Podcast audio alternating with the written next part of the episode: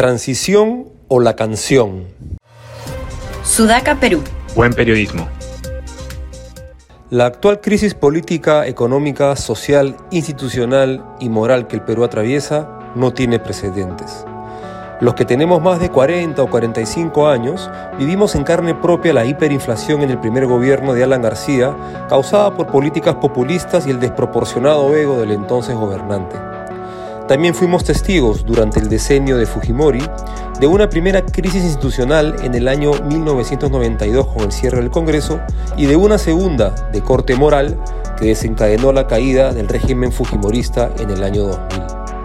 En la actualidad, en esta tormenta perfecta de incompetencia, corrupción y cinismo, seguimos todavía discutiendo quién tiene la culpa de este fracaso como nación. Si fue Keiko con sus 73 congresistas obstruccionistas, PPK que no tuvo la sabiduría de ofrecer el premierato a Keiko para hacer un gobierno de cohabitación a la francesa, Vizcarra con su nefasto referendo y el cierre arbitrario del Congreso, Merino el golpista de la DBA o Sagasti, supremo líder de la izquierda caviar.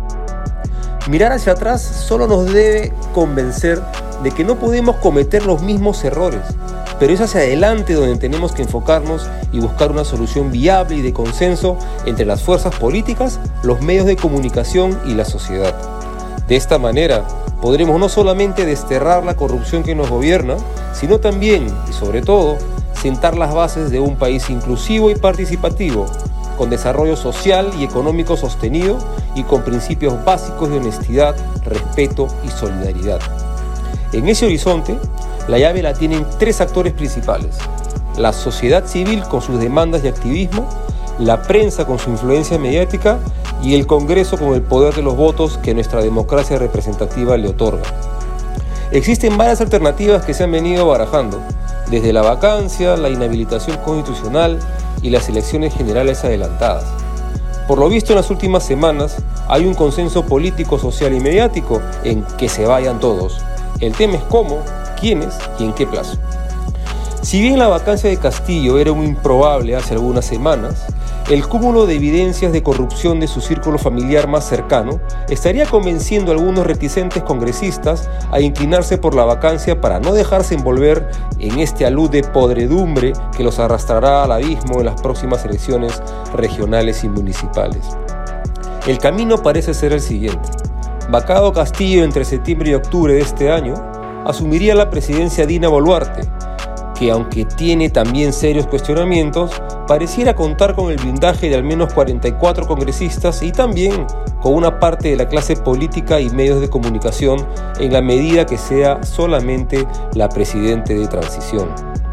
Faltaría entonces la reforma constitucional y sus disposiciones transitorias, que con el voto de 87 congresistas en dos legislaturas ordinarias consecutivas, la actual de 2022 y la primera del 2023 que habría que adelantarla para enero, permitiría elecciones generales con primera vuelta a fines de mayo y la segunda a fines de junio. Dentro de las reformas constitucionales para este efecto, es imprescindible permitir la reelección de congresistas, así como un acuerdo político sobre los plazos y para tener nuevas autoridades en el Jurado Nacional de Elecciones y la OMPE para que no haya dudas de la transparencia de este nuevo proceso electoral.